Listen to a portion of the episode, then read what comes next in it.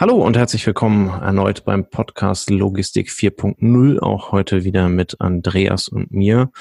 Ähm, und wir haben uns heute gedacht, äh, auch wenn wir uns so privat und beruflich sehr gut verstehen, müssen wir uns einfach mal streiten. Streiten hilft dabei, ähm, zu polarisierende Positionen einzunehmen, einfach mal über den anderen nachzudenken. Ähm, und im Zweifel reicht es danach auch irgendwie für ein nettes Bier ähm, wobei man sich wieder vertragen kann.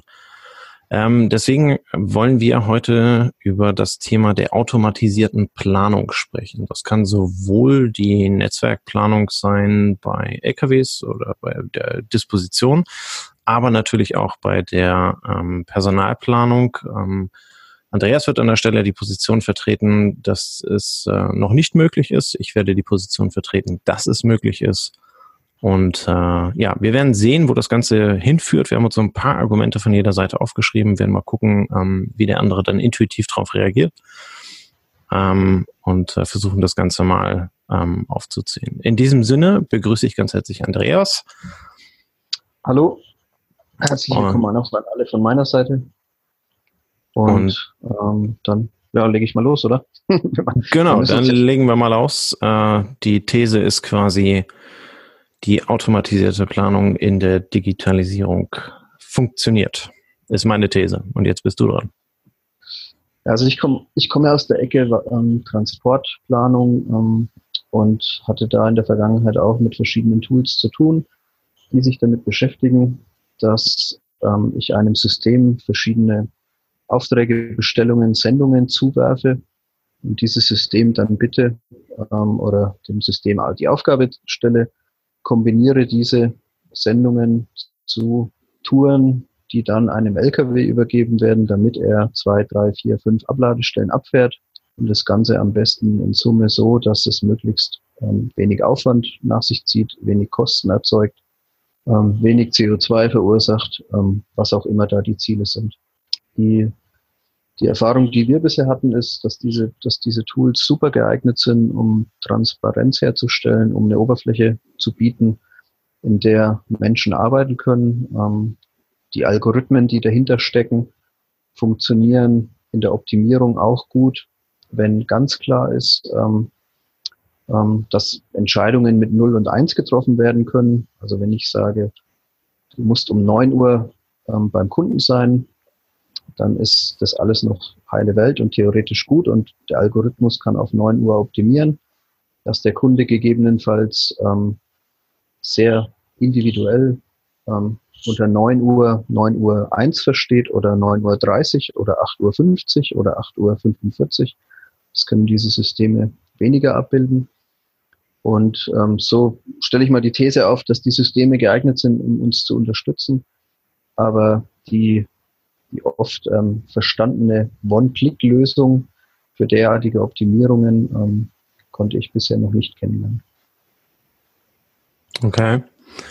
Ähm, ich bleibe natürlich bei meiner These, ähm, dass das sehr wohl funktioniert. Wie sonst würde in der Industrie die äh, Just-in-Time-Lieferung funktionieren? Wie sonst ähm, macht ein Mercedes unglaublich große Verluste, wenn einmal die Bänder stehen, weil der Strom ausfällt oder weil irgendwelche Artikel nicht da sind. Ähm, ich, ja. ich, ich, ich, glaube schon, dass das äh, in irgendeiner Art und Weise funktionieren kann. Ähm, ich gebe dir recht, dass ein gewisser Korrekturfaktor ähm, der der Menschlichkeit immer da ist. Aber wenn man sich einmal anschaut, ähm, mit was für Telefonen wir vor 15 Jahren telefoniert haben, oder auch mit welchen Systemen wir vor 15 Jahren kommissioniert haben in der Logistik, wenn wir denn überhaupt kommissioniert haben mit Systemen und nicht noch äh, mit Papier und Bleistift, ähm, dann glaube ich schon, dass wir da auf dem richtigen Weg sind und äh, in, in gewisser Weise uns der Möglichkeit öffnen sollten, ähm, das, äh, das dem System zu überlassen. Letzt, letztlich kann das System immer nur so klug sein, ähm, wie wir das System auch machen. Das heißt, es ist an uns als User, als als Administrator ähm, das System entsprechend ähm, klug zu machen. Ja, ich glaube, das funktioniert, wenn du die, dieses Umfeld, in dem das System wirken muss, im Griff hast. Ne? Wenn du dieses, also in der Intralogistik gibt es ja auch die Möglichkeit, ähm, ganz gezielt und geplant und optimiert ein- und auszulagern. wenn, wenn dieses Umfeld, in dem sich die Akteure bewegen, wenn das gut planbar ist, wenn es dort Schwarz-Weiß-Entscheidungen gibt mit Ja oder Nein, mit Null und Eins, dann kann ich das sehr gut abbilden. Wenn ich rausgehe in die Wirklichkeit außerhalb des Lagers, ähm, wo ich Verkehrssituationen habe, die sehr ähm, komplex sind, wo ich Effekte habe, wie Staueffekte, die ich sehr schwer vorherberechnen, äh, vorherberechnen kann, wo ich ähm, verschiedenste Einflussfaktoren habe, wie Wetter oder wie ähm, ja, andere Verkehrsteilnehmer, die sich spontan entscheiden, irgendwo mitten in der Baustelle eine Pause einzulegen, weil der Reifen platt ist, ähm, dann wird es schwieriger, das ähm, komplett, ähm, sage ich mal, einem Algorithmus zu überlassen aus, aus der ersten Sicht. Ne? Wenn es mir aber gelingt, diese Systeme abzubilden in ihrer Wirklichkeit, dann stimme ich dir zu, dann kann es zukünftig natürlich so sein, dass von 100 Fällen, die zu planen sind, 90 komplett eigenständig ähm, vielleicht erledigt werden können. Aber es geht nicht, ohne dann doch wieder ein Exception Management zu haben und ähm, im Endeffekt den Autopiloten wieder ausschalten zu können und dann doch wieder den Menschen die Entscheidung zu geben, um mit diesen besonderen Situationen, auf die eine, auf die ein System nicht trainiert ist oder was dem System nicht beigebracht ist, ähm, um darauf eingehen zu können. Hm. Ähm, wobei ich, der, der, der platte Reifen in der Baustelle, ähm, den hast du ja bei einer personellen, also einer manuellen Disposition genauso wie bei einer automatischen. Da gebe ich dir recht, da brauchst du dann also irgendwelche Ausnahmeregelungen, ähm, die dann halt eben befolgt werden müssen, wobei die Ausnahmeregelung in dem Fall eigentlich nur sein kann, stell dich in Stau. Ähm, ja, das stimmt, das stimmt. Also es war vom Beispiel her hinkt es ein bisschen, ich kann es vielleicht anders ausdrücken. Wenn du einem System mitteilst, dass ein Kunde um neun Uhr die Ware möchte, dann ist es von Kunde zu Kunde kann das sehr unterschiedlich sein, wie ich vorhin gesagt habe, was 9 Uhr heißt. Der, der Mensch kennt eventuell dieses Umfeld, der kennt eventuell den Kunden besser, der weiß, dass er bei dem einen oder anderen 9 Uhr größer, äh, großzügiger interpretieren kann. Und bei dem einen oder anderen Kunden, dass der sehr allergisch reagiert, wenn du tatsächlich um 9.05 Uhr erst auf den Hof fährst. Und diese, diese weichen Randfaktoren, ähm, da stellt sich dann wieder die Frage, gelingt es in einer, in einer vom Algorithmus ähm, gesteuerten Welt das eins zu eins abzubilden. Wie groß ist der Aufwand, das eins zu eins abzubilden? Und wenn ich tausend Kunden habe und ich habe ähm, fünf VIP-Kunden, die da sehr sensibel sind, kann ich das dann in Zahlen ausdrücken und kann sagen, für diese Kunden plane ich so, dass der LKW eine Viertelstunde vorher theoretisch am Hof sein könnte, aber dann auch noch 14 Minuten wartet, damit er das Zeitfenster ganz genau trifft. Und und das ist jetzt nur ein Beispiel. Es gibt halt da noch ganz, also es gibt ja da in jeder, in jedem Kriterium für die Planung eine gewisse graue Welt, die ich, die ich manipulieren kann, die ich vielleicht auch ausdehnen kann oder, oder die ich sehr exakt einhalten muss. Und dieses Gespür, ähm, das zu berücksichtigen, da, da wie gesagt, ähm, sehe ich halt den Menschen immer noch im Vorteil, so dass er am Ende bessere Ergebnisse produziert es geht jetzt nicht darum, dass man das 9 Uhr trifft oder nicht, sondern es geht ja darum, dass ich äh, meine Aufgabe zu gewissen Kosten erledige zum Beispiel. Und wenn ich nach 0 und 1 entscheide und keinerlei weiteren Graubereich berücksichtigen darf, dann ist die Wahrscheinlichkeit, dass ich einen besseren Wert erziele als der Mensch, der den Graubereich nutzen kann, ähm, sehe ich gering. Also zumindest ist das jetzt meine Erfahrung aus den letzten Jahren, aus der operativen Tourenplanung dort mit solchen Systemen zu arbeiten. Mhm.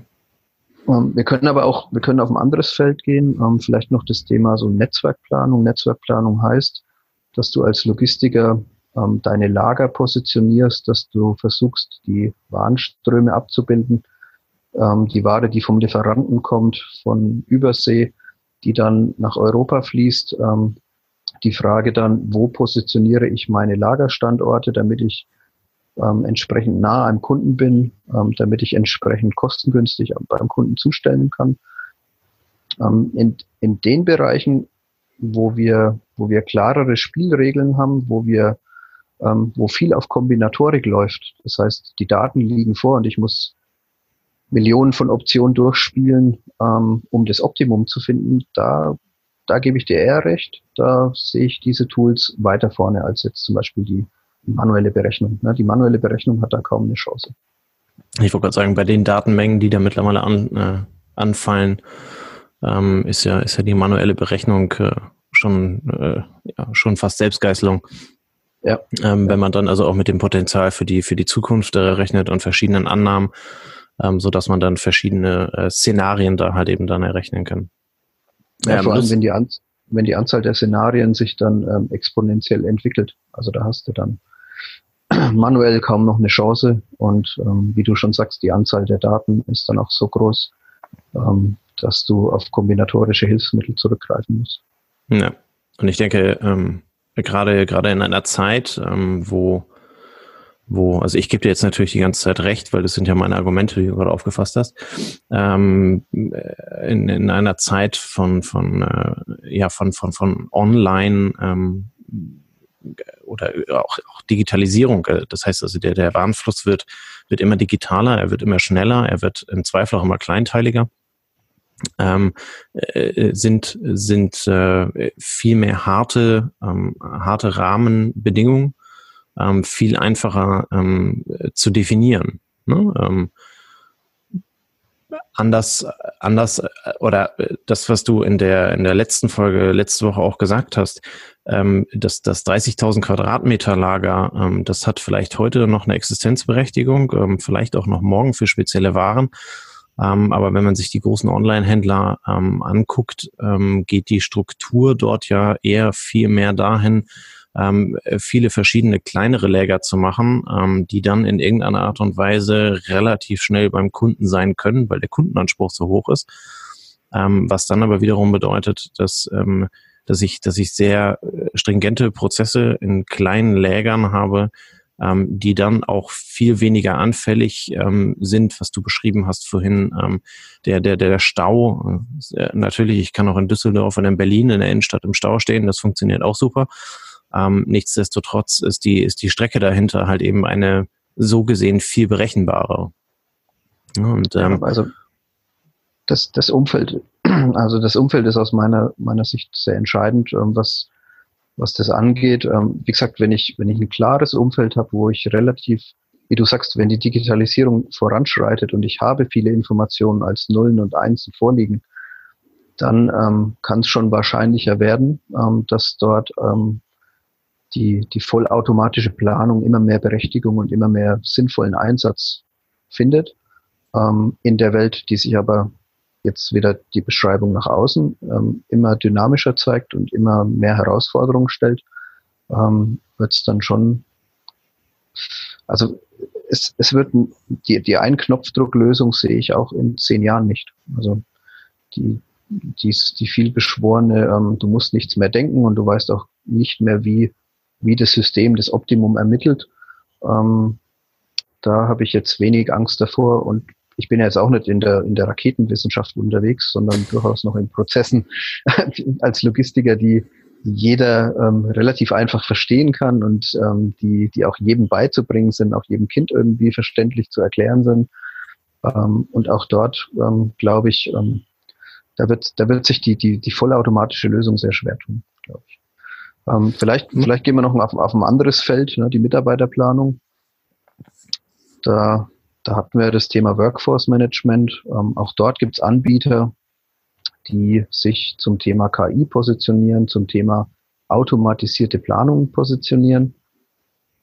Und ähm, da hatten wir da hatten wir eigentlich auch eine ähnliche Wahrnehmung. Auf dem ersten Moment hört sich das als ein super Verkaufsargument an, dass ich sage, ah, automatisierte Planung, ich drücke auf den Knopf und meine 97.000 Betriebsvereinbarungen und die 190.000 Wünsche meiner Mitarbeiter werden auf Knopfdruck gelöst. Ähm, nur in der Praxis gibt es dann auch wieder den Hemmfuß, damit ich das alles durch einen Algorithmus lösen kann, muss ich das auch alles pflegen und aktuell halten. Und das sehe ich jetzt auch nicht sofort irgendwie ähm, eine Möglichkeit. Ähm, ja, verstehe ich kann ich aber so nur sehr bedingt als, ähm, als, als Argument gelten lassen. Ich möchte da auf ein ganz anderes ähm, Thema einmal mit dir kommen. Ähm, und zwar gab es, äh, ich weiß nicht, vor 20, 25 Jahren ähm, gab es diesen äh, lustigen großen Rechner, äh, der Schach spielen konnte und den Schachweltmeister regelmäßig geputzt hat. Ähm, ja. Mittlerweile ist es ja so, dass es äh, keine mehr gelungen ist, äh, diesen, diesen Computer am Schach zu schlagen, auch nicht dem, ich glaube, der Kasparov war es. Ähm, es gibt aber, ich glaube, in, in China oder in Japan gibt es äh, ein, ein ähnliches Spiel, äh, das heißt Go, ist ja. aber von der Komplexität her weit über der Komplexität äh, von, von Schach. Und auch da haben es mittlerweile Systeme ähm, geschafft, ähm, die, die Weltmeister und die Weltelite zu schlagen. Ähm, einfach, also äh, ich kann es an der Stelle nicht zitieren, ich bin mir aber relativ sicher, ähm, dass es äh, so ähnlich gelaufen ist durch dieses Thema KI. Das heißt also, die künstliche Intelligenz der Systeme ähm, hat sich wie von selbst, ähm, also natürlich im, im Rahmen der, der, der, der Möglichkeiten entwickelt und äh, hat halt eben ähm, Erfahrungswerte für sich selbst in den Algorithmus mit einfließen lassen. Und ich glaube, um jetzt zurückzukommen auf die Mitarbeiterplanung, ähm, ja, natürlich, du hast, du hast Mitarbeiter, die, ähm, die sind in Fahrgemeinschaften, du hast Mitarbeiter, die können nur mit der Bahn kommen, ähm, äh, du hast Mitarbeiter, die, die sonstige Rahmenbedingungen in irgendeiner Art und Weise haben und die du einhalten musst. Ähm, ich denke aber, dass es ähm, durchaus möglich ist, mithilfe von künstlicher Intelligenz an der Stelle schon gewisse Dinge, die sich heute, wie du sagst, nicht, äh, nicht festziehen lassen, äh, dass du aber den Algorithmus schon durchaus befähigst, äh, da halt eben die Erfahrungswerte mit einfließen zu lassen und dann schon einen großen Schritt in Richtung der automatischen ähm, Mitarbeiterplanung in dem Fall ähm, halt eben gehen kannst. Ja, bei, bei Schach und bei Go, da bin ich dabei. Ne? Da gibt es klare Regeln. Bei Schach wird selten irgendwie über Regeln diskutiert, weil die, die sind ähm, greifbar, die sind eindeutig. Also ob der Springer jetzt nach links oder rechts geht, das ist erlaubt, aber dass er jetzt irgendwie das halbe Feld überquert, äh, da, da fängt keiner das Diskutieren an.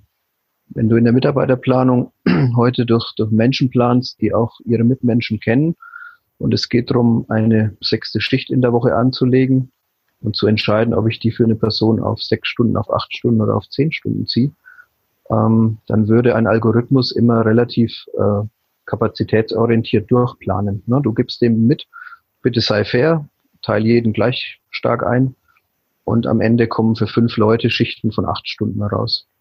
Dass vielleicht einer von den Leuten ähm, eine schlechte Woche hatte, ähm, weil irgendwas privat passiert ist, was ihn dazu veranlasst zu sagen, okay, ich komme, aber ich bin nach vier Stunden weg. Ähm, dass ein anderer ähm, irgendwie in der Schuld steht ja, gegenüber seinem Vorgesetzten, weil er zwei Tage auf Gleitzeit freigenommen hat und, ähm, und jetzt da wieder was, was ausgleichen möchte. Diese ganzen weichen Faktoren ähm, kann auch eine KI nur berücksichtigen. Also KI lernt ja anhand von Beispielen und Mustern und, und Exempeln. Und ähm, nach meiner Kenntnis ist es so, dass KI ganz viele Muster und Exempel braucht, um schlau zu werden. Also KI lernt nicht anhand von fünf Bildern, was an Palettenqualität passt oder nicht, aber wenn du ihr 100.000 Bilder gibst, dann lernt sie das. In der Mitarbeiterplanung oder auch in der Turmplanung ähm, gibt es schon viele Daten, aber ich glaube, es gibt viel mehr verschiedene Situationen, sodass es für eine KI relativ schwer ist, das Richtige in Anführungsstrichen zu lernen. Und ich glaube, dass bei diesen Elementen und vor allem, wenn soziale Komponenten dazukommen, wie gesagt, vielleicht nehmen wir nochmal ein Beispiel aus der Tourenplanung wenn, wenn du bei einem Kunden 9 Uhr zustellen möchtest und dir ist es gelungen, das ein Jahr lang super zu machen, ähm, aber der Kunde ist verärgert, weil er letzte Woche einen Vertrag zeichnen musste, der aus seiner Sicht zu seinem Nachteil war, dann wird er ganz anders auf eine Unpünktlichkeit reagieren, als, ähm, als wenn, wenn alles in Butter ist und alles super ist und du hast ein halbes Jahr erfolgreich geliefert und du bist einmal zu spät. Und eine KI hat in solchen Fällen kaum eine Chance, das zu lernen, weil, weil diese, weil diese sagen wir, sozialen Elemente sehr schwer übertragbar sind im System. Und deshalb denke ich, dass es dort ähm, Grenzen gibt, wo, wo der Algorithmus einfach ähm, ein, ein Ergebnis erzeugt, was ein Mensch teilweise besser kann. Hm.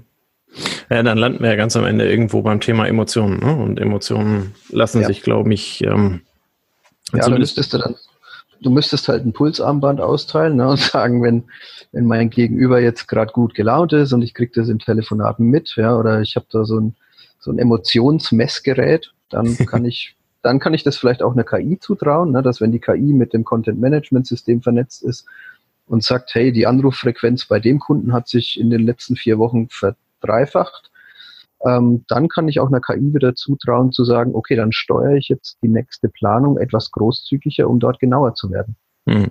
Also da, da kann dein, da kann deine These zu sagen, wenn ich immer mehr Daten habe, weil immer mehr digitalisiert wird und ich bringe diese Daten alle in einen Topf und eine KI hat dann eine bessere Übersicht über 10.000 Kunden als ein Disponent.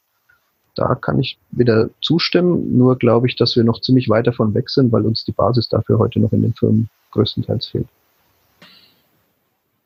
Dann lassen wir das an der Stelle einfach mal so stehen.